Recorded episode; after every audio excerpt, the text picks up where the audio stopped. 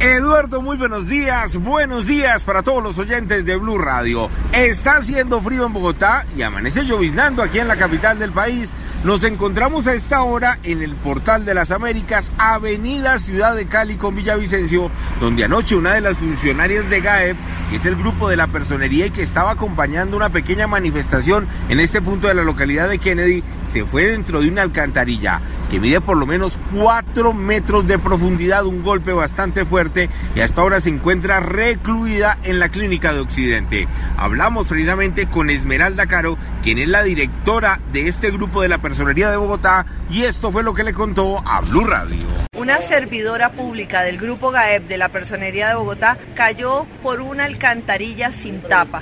Debemos hacer un llamado vehemente a las empresas públicas o privadas para que estos elementos estén en óptimas condiciones. De no estarlo, ponen en riesgo la vida y la integridad de niños, adultos mayores y de la comunidad que por allí transita. Dicen los mismos funcionarios de la personería que este hueco está abierto desde el momento que comenzaron las manifestaciones en Bogotá y que no hay derecho que ocurran accidentes como estos.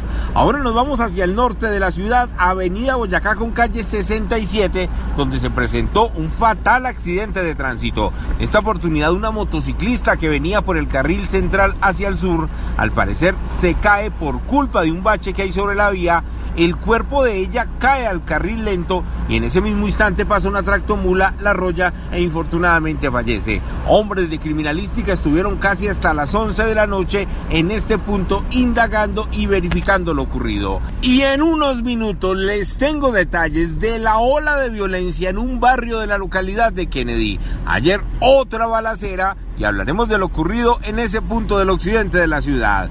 Edward Porras, Blue Radio.